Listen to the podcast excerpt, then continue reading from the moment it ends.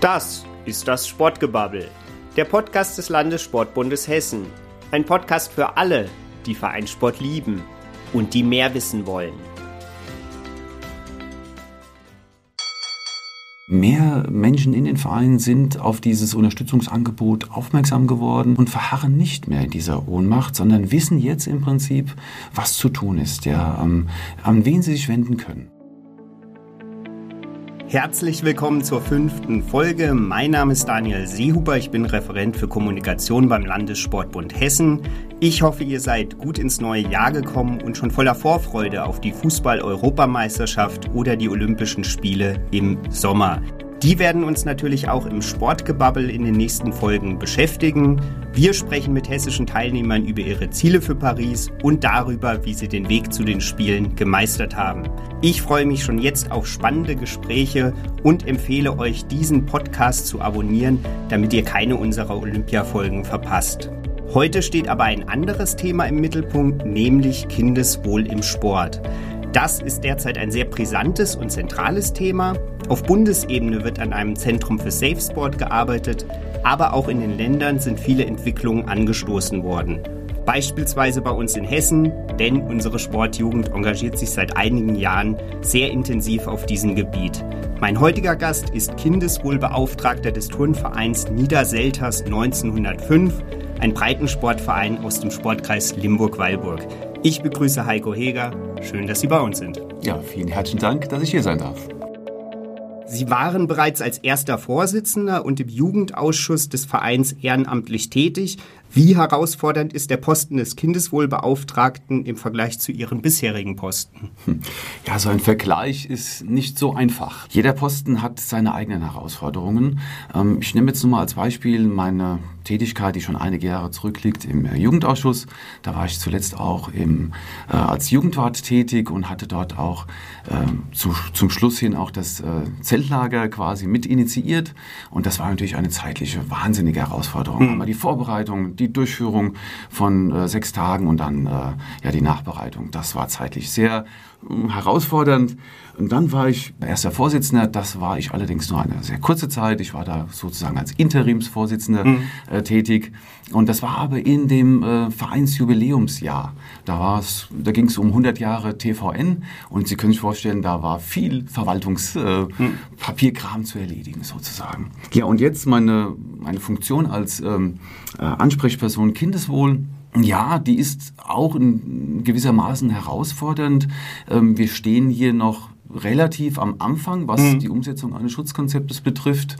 Ähm, wir haben schon wichtige Anker gesetzt, ähm, aber wir sind ja jetzt dran, einiges zu machen und das nimmt natürlich auch einiges an Zeit in Anspruch. Wie sind Sie zu dieser Rolle gekommen ähm, und wie lange mussten Sie denn überlegen, ähm, ehe Sie zugesagt haben? Ich meine, Sie sind ja auch noch nebenbei äh, beruflich äh, tätig, äh, ist ja durchaus eine Herausforderung dann. Das ist in der Tat eine Herausforderung. Ich wurde nicht gefragt, sondern ich hatte mich angeboten. Mhm.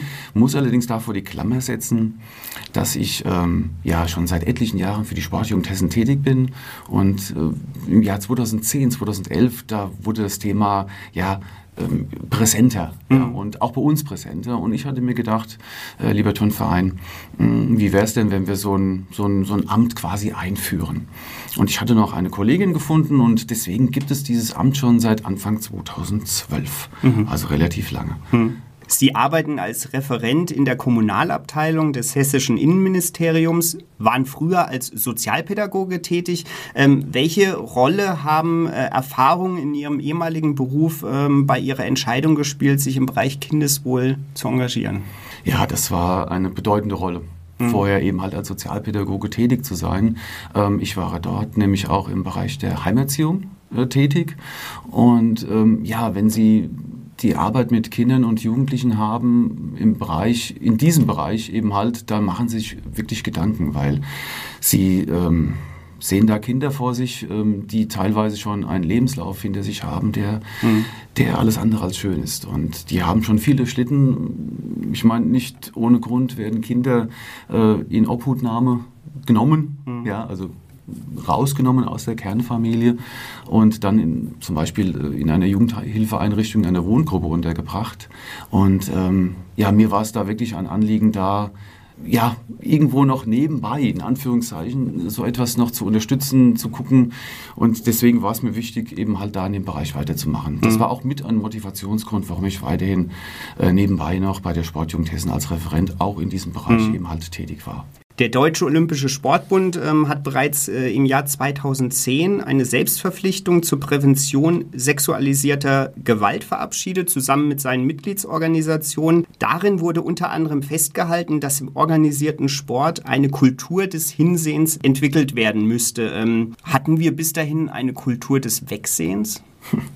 Ähm, ich würde da gern mal ein Zitat bringen von Frau Dr. Christine Bergmann. Es war die erste unabhängige Beauftragte zur Aufarbeitung des sexuellen Kindesmissbrauchs. Und die hatte mal gesagt, wer missbraucht wurde, hat oft eine lange Geschichte des Ignoriertwerdens hinter sich. Nicht glauben, nicht wissen wollen, wegsehen. Das ist der Dreiklang mhm. der Vertuscher. Und äh, sie bezog das hauptsächlich damals auf ähm, ja, die Odenwaldschule und auch im Bereich der katholischen Kirche. Aber mir war klar, ja, so etwas wird natürlich auch in Vereinen, in Sportvereinen äh, ja, stattfinden, wobei ich hier gern differenzieren würde. Also wir haben es hier ganz oft in den Vereinen mit ehrenamtlichen Mitarbeiterinnen und Mitarbeitern zu tun. Mhm. Da fällt es mir schwer zu sagen, da gibt es eine Kultur des Wegsehens. Ich würde würd es eher umschreiben wollen, ähm, das, ist eine, das ist eine Ohnmacht, die entsteht. Also mhm. wenn, wenn da etwas passieren sollte, man will es gar nicht wahrhaben wollen. Man will da mhm. lieber weg, ja, man will da wegsehen. Mhm. Aber ähm, ich würde es gerne so differenziert betrachten. Die Sportjugend Hessen äh, startete dann im Jahr 2019 das damals bundesweit einmalige Präventions- und Beratungsangebot Kindeswohl im Sport. Ähm, wie wichtig ist das aus Ihrer Sicht ähm, für den hessischen Vereinssport? Das war sehr, sehr wichtig. Es hat nochmal einen richtigen Schub ausgelöst. Es haben sich einige Vereine gemeldet, ähm, auch Sportkreise, Verbände. Ähm, es wurde da etwas nochmal in Bewegung gesetzt und ähm, mit viel Expertise mittlerweile. Mhm. Es hat sich da viel aufgebaut. Ähm, leider Gottes, muss man sagen, kam uns Corona in die Parade. Ja, Sie können sich vorstellen, dass das natürlich jetzt nicht äh, dazu geführt hat, dass man mhm. das jetzt mhm. an einem Stück sehr gut äh, durchziehen konnte, das Projekt, sondern es wurde teilweise auch unterbrochen. Ähm, es wurde wieder angesetzt, aber an und für sich war das oder ist es ein sehr, sehr gutes Projekt. Welche Erfahrungen hat Ihr Verein äh, damit gemacht, beziehungsweise befreundete Vereine ganz konkret? Ja, also mein Verein hat sich jetzt erstmal an diesem Projekt nicht beteiligt. Ähm, Warum? Warum? Mhm. Weil wir mit anderen Problemen noch beschäftigt waren. Wir mhm. hatten irgendwann mal auch keine äh, Vereinsstruktur mehr. Also Corona hat uns da sehr große Probleme bereitet und unser Verein stand dann noch vor ganz anderen Herausforderungen. Ähm, aber es wurde nachher gedreht zum Vorteil. Zum Vorteil auch für das Thema, was wir hier besprechen. Mhm. Ähm, aber ich kann Ihnen sagen, befreundete Vereine. Ähm, ich hatte das große ja, Glück, äh, dass ich die TG Camberg mhm. ähm, als Projektberater eben halt begleiten durfte durch dieses Projekt. Äh, und ähm, das war sehr, sehr gut die dortigen äh, Akteure, ähm, ich kann mal sagen, da gibt es schon zwei Ansprechpersonen, einmal männlich, einmal weiblich, äh, die Maria und äh, der Thomas die haben da sehr, sehr viel ähm, ja, Herzblut reingesteckt und haben das auch sehr gut vorangebracht und hatten auch eine gute Rückendeckung durch den Vorstand. Also das, das ist richtig gut geworden. Die haben da mittlerweile ein sehr, sehr gutes Konzept entwickelt. Mhm. Und das Gute ist eben halt, ähm, es ist der größte Verein im Sportkreis Limburg-Weilburg und kann im Prinzip eigentlich für jeden anderen Verein, Sportverein, einfach äh, ja, als gutes Vorbild dienen. Sie haben in den Jahren davor ähm, in der Sportjugend selbst auch an der Entwicklung von Aus- und Fortbildungsmaßnahmen mitgewirkt. Ähm, was haben Sie besonders aus dieser Zeit äh, mitgenommen?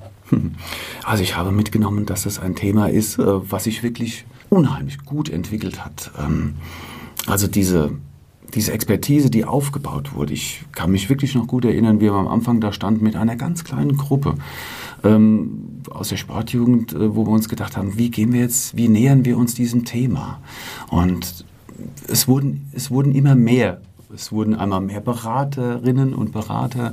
Es, es wurde auch äh, das hauptamtliche Personal aufgestockt. Ähm, Netzwerke wurden geknüpft. Es wurden ja, weitere Expertisen eingeholt. Und ich habe mir da eine ganze Menge von mitgenommen, äh, unter anderem auch, was zum Beispiel, ähm, ja, so, so wo, wo, wo, wo einfach dann auch mal äh, ja, Paradigmenwechsel stattgefunden haben. Also wo vorher ähm, ja so das erweiterte Führungszeugnis, das war bei den Sportverbänden, aber auch ein Stück weit ganz am Anfang bei der Sportjugend eher so zurückhaltend betrachtet mhm. worden. Auch durch mich gesagt, Leute, ähm, es ist doch wichtiger, dass wir ähm, die Menschen überzeugen und nicht schon wieder mit einem weiteren Punkt äh, drangsalieren müssen, dass die eben halt noch ein Zeugnis anfordern müssen und und und ja.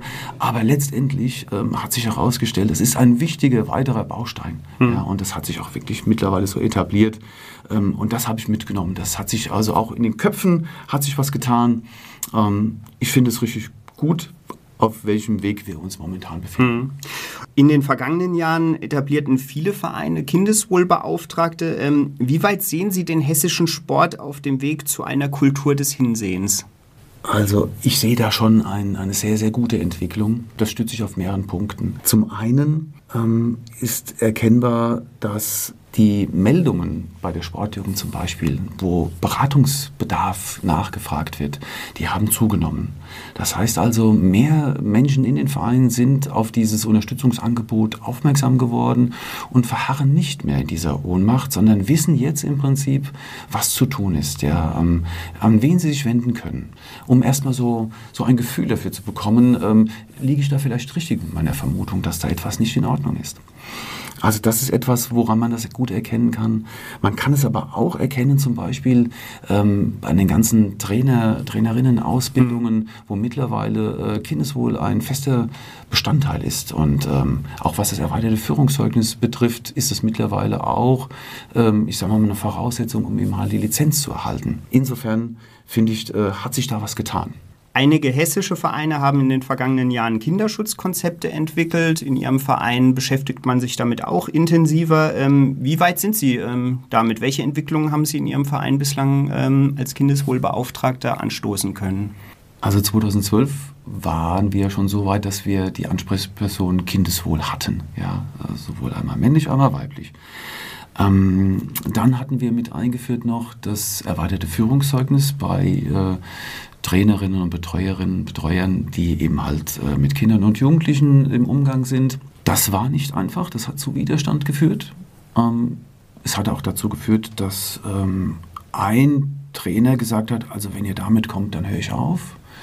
Hat er weitergemacht? Er hat aufgehört, weil wir natürlich gesagt haben, nein, wir finden, das ist eine wichtige Maßnahme. Wir hatten auch ähm, wirklich mit guten Argumenten äh, ja, das Ganze begründet, dass das wirklich jetzt kein Generalverdacht darstellt, sondern einfach ähm, nochmal ein Stück weit Sicherheit gibt und nach außen hin äh, nochmal das Signal aussendet, wir als Verein, wir kümmern uns darum. Wir nehmen uns diese Sache an, wir nehmen das Thema auch ernst. Wir haben hier eine Kultur des Hinsehens. Wir handeln auch entsprechend.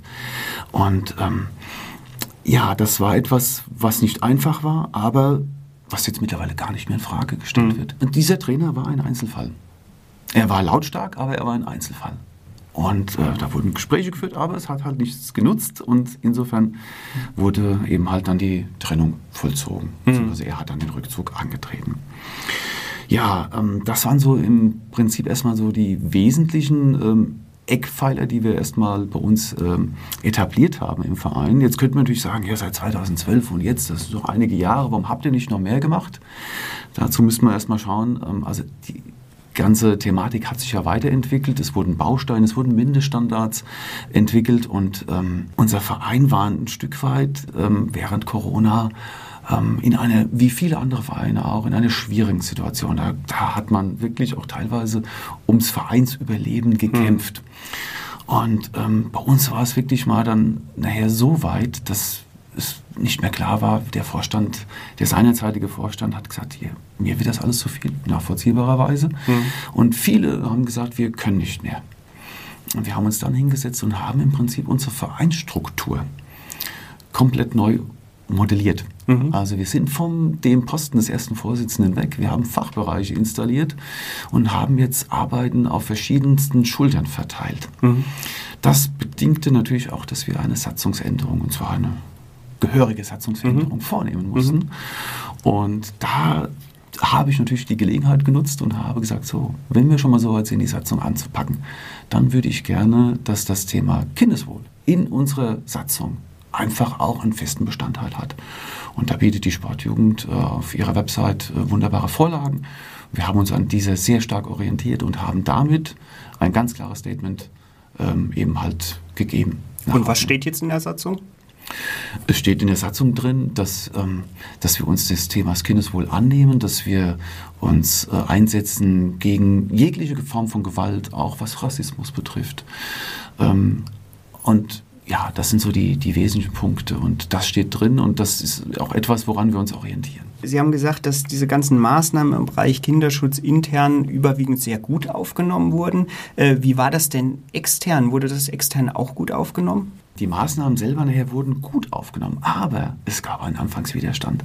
Ich kann mich noch sehr, sehr gut an diese ähm, Tonratssitzung erinnern, äh, in der ich das Thema vorgestellt habe, in dem ich den Vorschlag unterbreitet habe, ähm, dass eben halt, ähm, dass wir eine Ansprechperson Kindeswohl ähm, als Amt quasi etablieren wollen und das Ganze nach außen hin natürlich auch sichtbar machen wollen, dass wir das tun.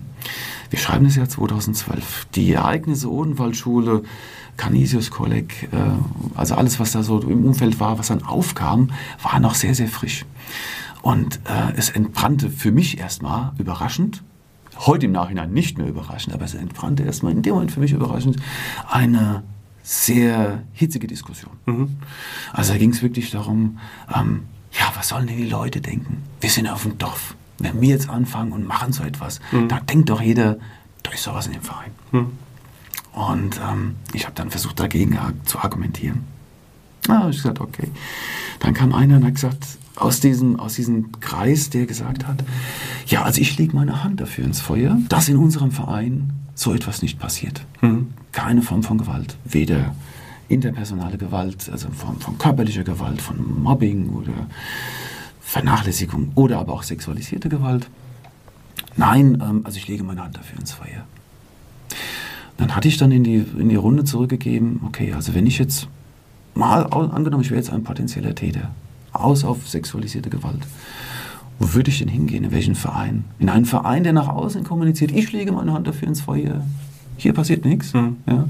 Oder gehe ich in einen Verein, der sagt, nee, nee, also wir gucken genau hin, wir haben Ansprechpersonen, die das Thema quasi auch nachhaltig am Leben erhalten mhm. und draufschauen, genau. Und eine Kultur des Hinsehens etablieren.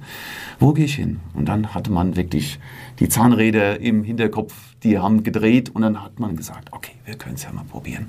Und wie war es dann mit der Akzeptanz von außen? Genau. War es dann doch gut? Die war sehr gut sogar. Ähm, also wir hatten dann entsprechende Zeitungsartikel geschaltet. Wir hatten das bei uns im, das nennt sich das Elderser Kurier, hatten wir es bekannt gegeben. Und siehe da, ähm, die Reaktionen von außen waren sehr, sehr positiv.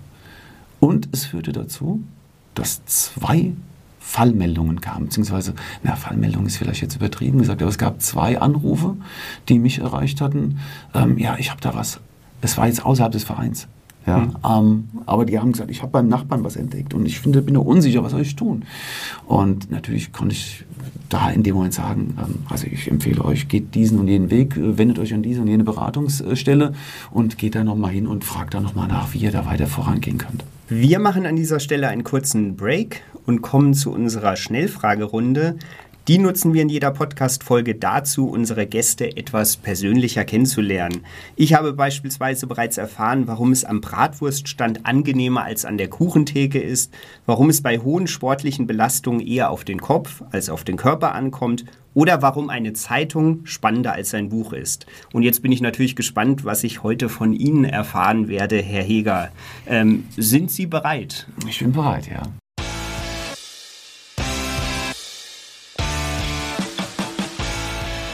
Unsere erste Frage. Hammer werfen oder Speer werfen? Hammerwurf natürlich. Das müssen Sie erklären. Das muss ich erklären, ja, ich habe es befürchtet. Ja, warum Hammerwurf? Also Hammerwurf ist ein Sport, den ich äh, in, in meinem jugendlichen Alter sehr, sehr gerne ausgeführt habe. Und ähm, es war eine Sportart, die mich begeistert hat. Sie ist vom Bewegungsablauf sehr, sehr komplex. Wie soll ich sagen? Also es, es war etwas, man ist in den Ring gegangen, hat sich voll konzentriert und dann gab es den den Abwurf und das war immer ein wunderbares mhm. Erlebnis. Ja, also es war schön. Und es war so gewesen, ich hatte einen wunderbaren Trainer, mein Vater, wenn ich so sagen darf. Der hat es quasi generationsmäßig an mich weitergegeben. Und der hat mich einfach trainiert und ähm, hat es wirklich sehr, sehr gut gemacht. Und ich war dann nachher so weit, dass ich sogar an den Hessenmeisterschaften teilnehmen durfte, aufgrund der Weiten, die ich mhm. geworfen hatte. Und wurde dann sogar einmal sogar Hessenmeister. Ich kann mich noch gut daran erinnern, das war in Wiesbaden im Stadion. Und äh, ein tolles Gefühl. Gut, irgendwann mal musste ich mich entscheiden, gehe ich in diesem Sport weiter äh, drauf ein oder lasse ich es eher sein, weil es ist schon eine Sportart, da muss man schon wirklich äh, entsprechend auch einen Körperaufbau betreiben und ich habe mich dann nachher dagegen entschieden. Aber ich nehme es immer noch als sehr, sehr positiv mit. Werfen Sie heute noch ab und zu einen Hammer?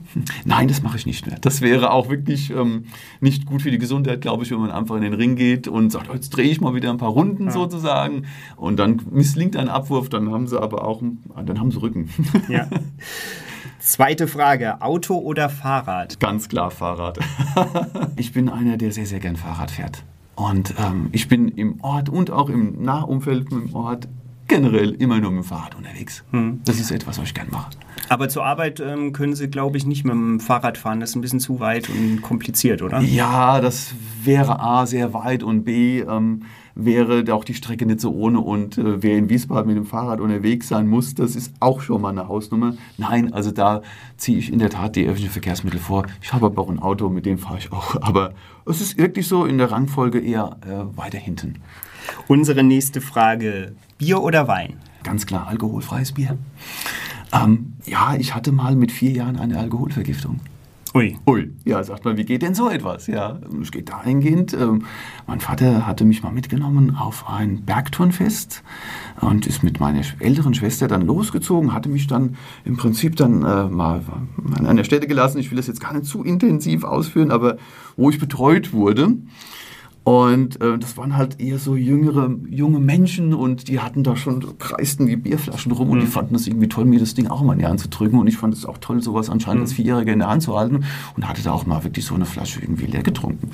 Und danach ging es mir nicht gut. Mhm. Das glaube ich. Das, das war irgendwie sehr prägend, muss ich Ihnen sagen. Heute bin ich denen fast sogar dankbar, weil es hat dazu geführt, also einen Bierbauch habe ich nicht. Ja. Mhm. Unsere nächste Frage, Hund oder Katze? Oh ganz schwer. Hm. Eigentlich die Katze. Ich habe schon seit, seit jungen Jahren immer eine Katze gehabt. Und die Katze hat mich immer durchs Leben begleitet, auch jetzt noch. Aber wir haben auch noch einen Hund, von daher, der kam auch noch dazu. Von daher, aber er kam später. Also nein, ich würde sagen, wenn ich die Entscheidung, wenn ich mich entscheiden müsste, dann die Katze. Und wie gut haben sich Hund und Katze miteinander verstanden? Sie teilen sich das Sofa. Oh, das ist ja Schlafsofa. Also nicht selbstverständlich. Gut. Das ist nicht selbstverständlich, die haben zueinander gefunden. okay. Unsere nächste Frage: Online-Shopping oder Kaufhaus?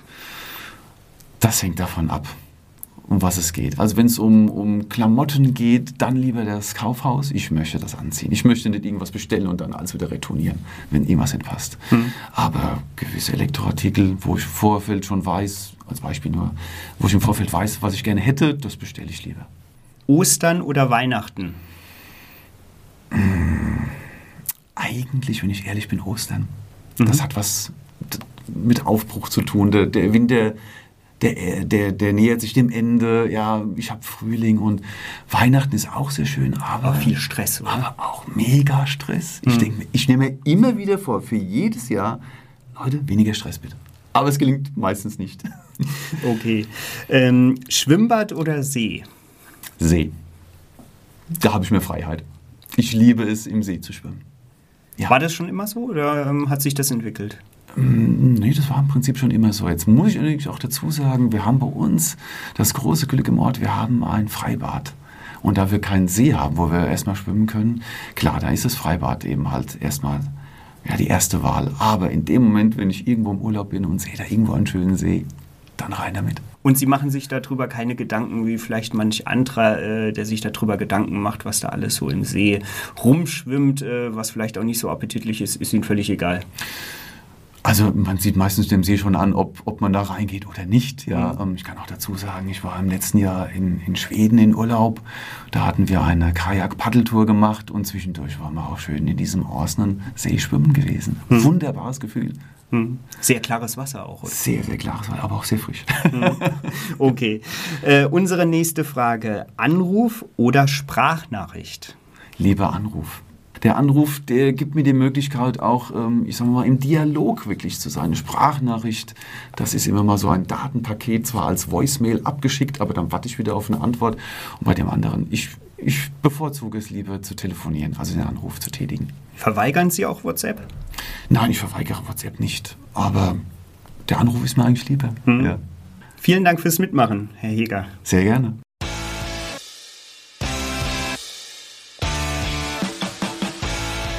Im zweiten Teil unserer Podcast-Folge geht es unter anderem um das Bündnis Safe Kids, das die Sportjugend Hessen im November 2023 gestartet hat. Und wir sprechen über die Entwicklung auf Bundesebene, das Zentrum für Safe Sport und den Zukunftsplan Safe Sport, den der DOSB zusammen mit seinen Mitgliedsorganisationen erarbeitet hat. Doch zunächst richten wir den Blick auf die Breitensportstudie Sicher im Sport. Die brachte Ende 2022 unter anderem zum Vorschein, dass besonders sexualisierte Grenzverletzungen oder Belästigungen ohne Körperkontakt im organisierten Sport auftreten. Herr Heger, etwa ein Viertel der Befragten der Studie haben solche Grenzverletzungen im Verein erlebt, beispielsweise in Form von anzüglichen Bemerkungen. Ähm, fehlt es im organisierten Sport Ihrer Ansicht noch am Verständnis, dass sexualisierte Gewalt ähm, bereits hier anfängt? Also zunächst einmal würde ich gerne nochmal den Blick auf die äh, Studie werfen und die stellt nämlich auch fest, dass das, was Sie eben gesagt haben, ähm, nicht nur im organisierten Sport stattfindet, sondern ähm, dass das Ganze eben halt auch ähm, ein gesamtgesellschaftliches Problem darstellt, diese interpersonelle und sexualisierte mhm. Gewalt ähm, und damit natürlich auch im organisierten Sport. Aber um auf Ihre Anfangsfrage nochmal zurückzukommen, ähm, ja, ich finde, das ist ein Einfallstor. Also wenn es darum geht, ja, das war doch nur ein Witz, ja, und dann kommt die nächste Stufe und und und und, ja. Also ich finde, hier muss man eine klare Kante zeigen und sagen, also also mit diesem Witz bin ich nicht einverstanden. Solche Bemerkungen, solche anzüglichen Bemerkungen gehören ganz klar auch nicht dazu.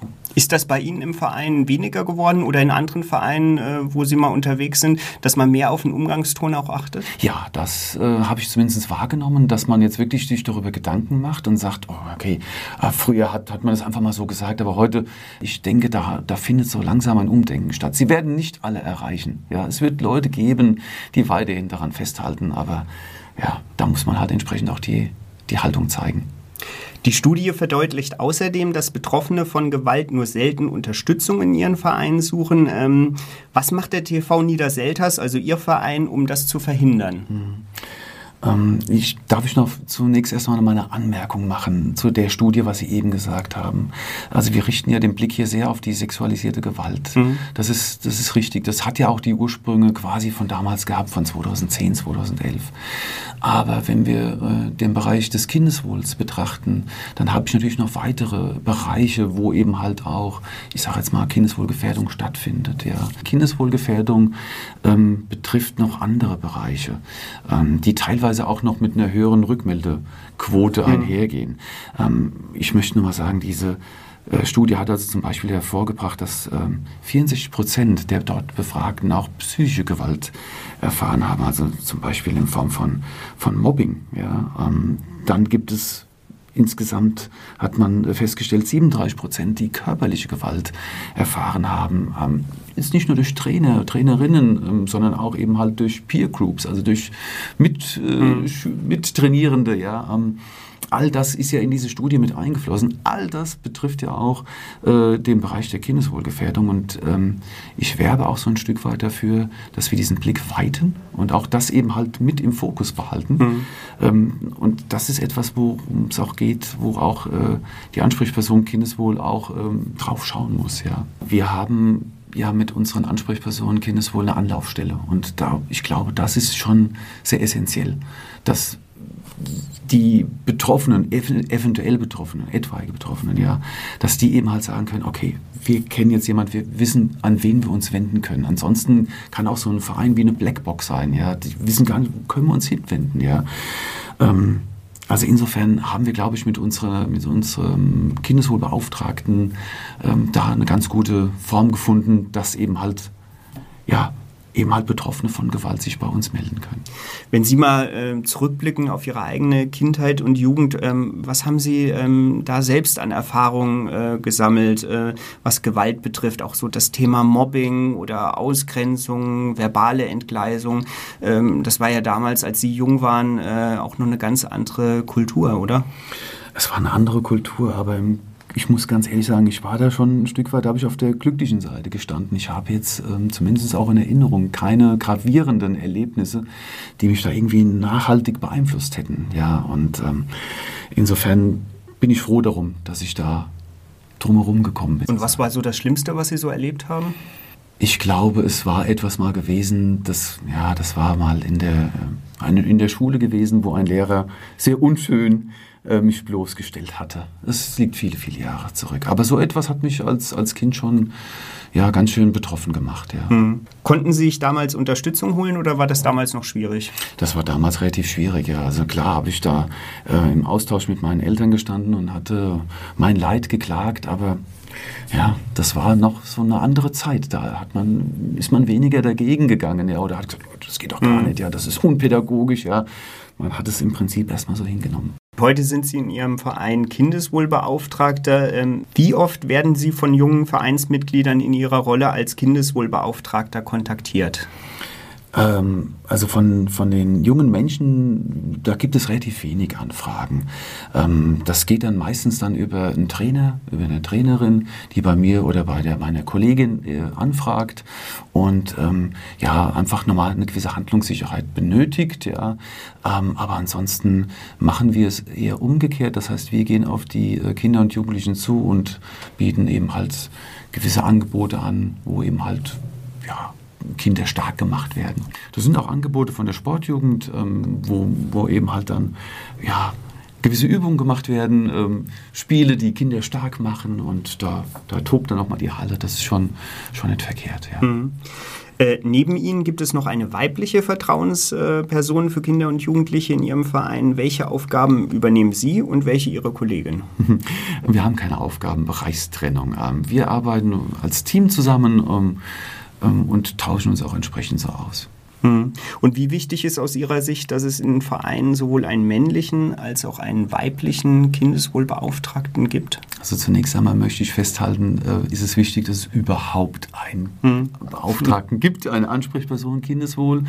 Äh, idealerweise sieht eine Besetzung dahingehend aus, dass sie männlich und weiblich ist. Es, ich finde, wenn jemand sich an uns wendet mit einem Anliegen, äh, dann sollte er die Wahl haben. Ja, ob er sich jetzt an, an mich wendet oder an meine äh, sehr geschätzte Kollegin Sophie. Hm.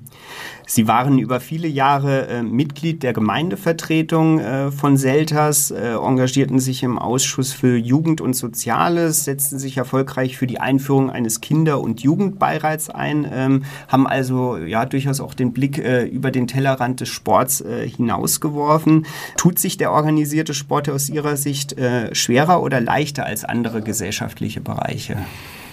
Ähm, ich kann das jetzt erstmal nur beziehen auf meine Heimatgemeinde und meinen Heimatverein. Und hier würde ich eindeutig sagen, dass ich äh, mein Verein, was Beteiligung von Kindern und Jugendlichen, äh, was das betrifft, äh, es sich leichter tut als die Gemeinde selbst mit ihrem Kinder- und Jugendbeirat. Mhm. Das hängt aber auch damit äh, zusammen, dass ähm, der Kinder- und Jugendbeirat schon ähm, ja, sehr formal ist ja, und auch eine relativ lange Zeit hat, bis da auch mal was umgesetzt wird. Und ich finde, äh, in, einem, in unserem Verein funktioniert das schneller. Ja, also wir haben einen schon seit vielen, vielen Jahren sehr, sehr gut funktionierenden Jugendausschuss. Die haben ein gewisses äh, freie Maß an, an finanzielle Mittel mhm. und können damit auch schnell eigene Ideen realisieren und umsetzen. Mhm. Im November vergangenen Jahres rief die Sportjugend Hessen das Bündnis Safe Kids ins Leben. Äh, welche Erwartungen äh, verbinden Sie damit? Ich war mit bei der Eröffnungsveranstaltung dabei in Alsfeld. Es war eine sehr, sehr, sehr gute Veranstaltung, auch mit äh, Mini-Workshops dazwischen. Das hat auch gezeigt, wie gut die Sportjugend Hessen ähm, dort arbeitet in diesem Themengebiet. Ähm, ja, was verbinde ich damit? Welche Erwartungen? Ich sehe darin die Möglichkeit, sich sehr gut zu vernetzen mit anderen Vereinen, die auch ganz klar sagen, wir, wir wollen das Thema nach vorne bringen. Ähm, ich sehe darin das Thema Kompetenzentwicklung, weil wer in diesem Bündnis mit drin ist, ähm, bekommt auch weiter nochmal mehr Informationen, noch, hm. noch tiefer gehende Informationen, noch mehr Fortbildungsmöglichkeiten. Wir können über eine gemeinsame Öffentlichkeitsarbeit reden. Also das sind alles so Punkte, wo ich sage, ja, das ist ein richtig gutes Instrument ja, dieses Bündnis, um das, um das Thema Kindeswohl voranzubringen. In der Bundespolitik wird derzeit über ein Zentrum für Safe Sport diskutiert, das die Maßnahmen von Sportverbänden und Vereinen ergänzen und Schutzlücken schließen soll. Ähm, wie verfolgen Sie diese Entwicklung? Ja, ich verfolge sie natürlich erstmal mit einem gewissen Abstand, ja, weil das ist erstmal nicht so nah dran an, an mhm. meinem Verein. Aber natürlich äh, sehe ich das auch in Bezug auf das, was bislang äh, die Sportjugend Hessen geleistet hat. Also wenn ich diese Brille aufsetze, muss ich sagen, gucke ich da schon ein bisschen genauer hin und sage, mh, hm, ich bin da sehr gespannt, ähm, ja, wie dieses Zentrum Safe Sport nachher am Ende des Tages auch aufgestellt sein wird. Hm. Haben Sie da Sorge, dass am Ende äh, Doppelstrukturen entstehen könnten, die Entwicklung vielleicht sogar beeinträchtigen? Weil wir haben ja auf Landesebene schon ganz viele äh, Entwicklungen auch angestoßen. Ich sage jetzt mal so, dass das Zentrum äh, SafeSport, das kann wirklich auch sich zu einem, oder sollte sich zu einem Kompetenzzentrum auch hin entwickeln. Ähm, und ich finde, es kann sich auch hervorragend gut ergänzen, wenn eine gute Abstimmung stattfindet. Zum Beispiel seitens der Sportjugend Hessen auch mit diesem Zentrum für Safe Sport. Mhm. Ich glaube, da muss noch viel besprochen werden und man muss in einem guten Austausch, in einem guten Dialog bleiben. Das eben halt dann auch nicht, äh, da, damit es eben halt auch nicht dazu kommt, dass dann Doppelstrukturen entstehen. Parallel dazu hat der DOSB zusammen mit seinen Mitgliedsorganisationen einen Zukunftsplan Safe Sport erarbeitet. Der setzt in allen Bereichen der Prävention, Intervention und Aufarbeitung Ziele, die im organisierten Sport in den nächsten Jahren erreicht werden sollen. Dazu zählen beispielsweise die Klärung von Zuständigkeiten in Sportverbänden und Vereinen, die Rollenbeschreibung für Ansprechpersonen, aber auch die Qualifizierung von TrainerInnen und FunktionärInnen. Ähm, welche Bereiche sind aus Ihrer Sicht äh, besonders wichtig? Was müssen wir für die nächsten Jahre verstärkt in den Blick nehmen? Hm. Naja, Sie haben ja jetzt ein paar Punkte aufgezählt. Äh, letztendlich muss ich das äh, äh in der Gesamtheit betrachten und jedes jeder einzelne Baustein ist wichtig. Ähm, ganz, wenn Sie schon fragen, was ist ganz besonders wichtig, dann würde ich äh, schon sagen, dass das Thema Ansprechperson schon sehr, sehr, sehr elementar ist, ja. Weil die Ansprechpersonen selber, die fungieren quasi oder sollten fungieren als, als Ersthelfer vor Ort. Wenn, wenn jemand mal mit einer Frage kommt, ja, dann weiß die Person zumindestens, okay, ähm, es gibt jetzt folgende Marschrichtung, ja, um das ganze Thema eben halt ähm, weiter zu verfolgen, kennen dann auch Kontaktadressen und wissen auch, sich Hilfe reinzuholen. Weil jeder Ersthelfer, wie bei einer normalen Ersten Hilfe, wird jetzt nicht anfangen, am Patienten zu operieren, sondern holt sich Hilfe von außen rein. Ähm, insofern glaube ich, ist das schon sehr, sehr wichtig und auch die Qualifizierung von den Trainerinnen und Trainern. Ähm, denn wenn ich die, die Basis erreiche, die Breite, dann, mhm. dann erwecke ich auch Verständnis dafür. Also insofern kann ich nur jeden Verein wirklich ermutigen, ähm, schaut in euch hinein, seht es nicht als Belastung an, sondern als Chance, euren Verein weiterzuentwickeln, ähm, nach außen hin auch dann klar zu machen, wir stehen für die Rechte der Kinder und Jugendlichen ein, für das Kindeswohl. Ähm, das ist mein Appell an die Vereine, die vielleicht noch in der Überlegung sind oder die sagen, oh Mann, neben den, den Auflagen kriegen wir das noch als Auflage. Seht es nicht als Auflage, seht es als Chance. Wer, ich sage jetzt mal, sagt, ich mache jetzt mal so eine Ansprechpersonen-Schulung, die dauert einen Tag. Das ist eine sehr, sehr wertvoll investierte Zeit. Sie hilft einem auch dann, Handlungssicherheit zu erlangen, denn der Verein, der hat auch noch eine andere Funktion. Ähm, es kann auch gut sein, dass jemand von außen reinkommt, ein Kind, und das ist auffällig. Und sie fragen sich ja, was ist denn mit dem Kind los? Aber wenn sie da nicht irgendwo auch schon mal einen Ansatz dazu haben, mhm. dann schauen sie vielleicht weg. Ja, oder mhm. wollen es nicht wahrhaben. Ähm, oder nicht wahrnehmen wollen. Und wenn sie, ich sage jetzt mal, so eine gewisse Grundkenntnis darüber haben, wissen sie auch, richtig zu handeln. Und diesem jungen Menschen auch weiterzuhelfen. Also insofern kann der Verein, also der Trainer vielleicht oder auch die Ansprechperson, ähm, eine wertvolle Stütze sein hm. für dieses Kind. Ja, ähm, und auch auf dieses Kind zugehen, auf den Jugendlichen zugehen. Denn eins dürfen wir nicht vergessen, ähm, dieses, äh, diese Offenbarung, dieses Disclosure eines Menschen, der wirklich schwer mit sich trägt mit einem Thema, was ihm widerfahren wurde, ähm, das ist eine hochsensible Angelegenheit. Und ähm, wenn diese Person dann jemanden findet, wo er sich öffnen kann, dann haben sie was Gutes getan für, die, für diese Person. Hm. Weil da dann gute Chancen bestehen, das aufzuarbeiten. Ganz rückgängig machen werden sie es wahrscheinlich nie können. Ich glaube, an einer anderen Stelle hieß es mal, ähm, wenn man darüber redet, ist das wie ein, ein Rucksack, ähm, wo Sachen entnommen werden. Der Rucksack wird leichter, der Rucksack bleibt, aber er trägt nicht mehr so schwer.